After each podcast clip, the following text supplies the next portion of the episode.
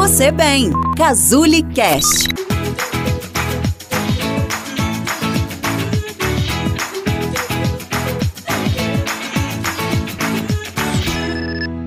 Oi, Cristiuma da Cazuli aqui. Como é que vocês estão?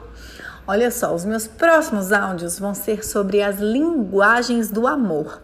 Vou, nesse primeiro áudio eu vou explicar um pouquinho o que são as linguagens do amor e depois nos áudios seguintes, cada dia a gente vai falar sobre uma linguagem, como desenvolvê-las, como que a gente pode identificar essa linguagem no outro, tá? Vou dando dicas aos pouquinhos para vocês. Então, explicando, né, as cinco linguagens do amor. As cinco linguagens do amor foi proposto por um psicólogo norte-americano chamado Gary Chapman ou Chapman, né? Eu já ouvi pessoas falando das duas formas. E ele diz o seguinte: que nós temos cinco formas de expressar o nosso amor e de nos sentirmos amados, né? Então é como se fossem cinco idiomas, né? Cinco linguagens mesmo, através das quais eu expresso meu amor, eu digo para o outro que o amo e através das quais eu escuto o amor do outro por mim, né? Eu me sinto amada. E quais são essas cinco linguagens? atos de serviço, palavras de afirmação, tempo de qualidade, contato físico e presentes. Como eu disse, a gente vai falar um pouquinho de cada uma, né, ao longo desses dias. É, e o ideal, gente, é nós aguçarmos, né, a, a nossa linguagem do amor para que a gente enxergue o amor do outro para nós de outras formas, não só aquela que a gente escuta principalmente.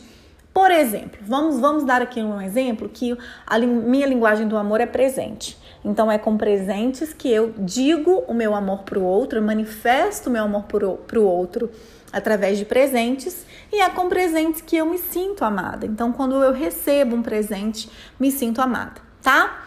Só que vamos supor que meu parceiro, por exemplo, né, ou os meus pais, enfim, são pessoas que não têm esse costume de presentear com tanta frequência, né? Presenteiam só em datas especiais e olhe lá, enfim.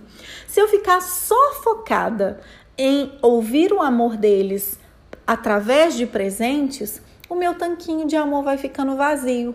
Eu não vou me sentir tão amada assim, né? Eu vou achar que eles não me amam porque eu escuto né? Eu me sinto amada através de presentes e eles não, não têm me presenteado, não estão me presenteando. Consegue entender? Então, o ideal é a gente é, ajustar o nosso ouvido, né, nosso ouvido emocional, para ouvirmos amor de outras formas também.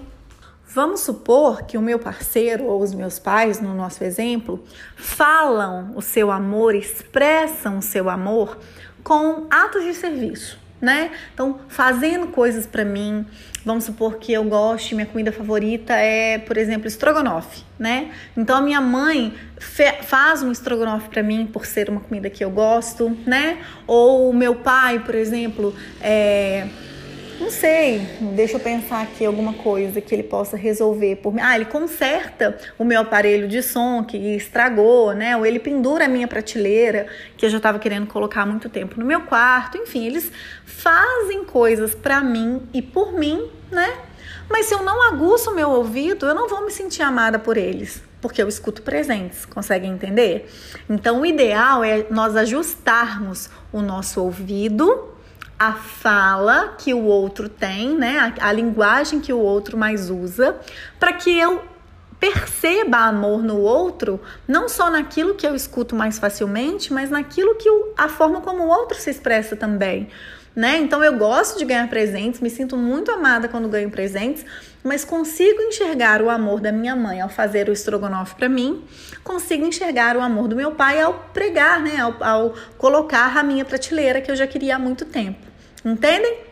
Então, no nosso áudio de amanhã, eu vou explicar uma das linguagens do amor para vocês. Qual será? Beijos!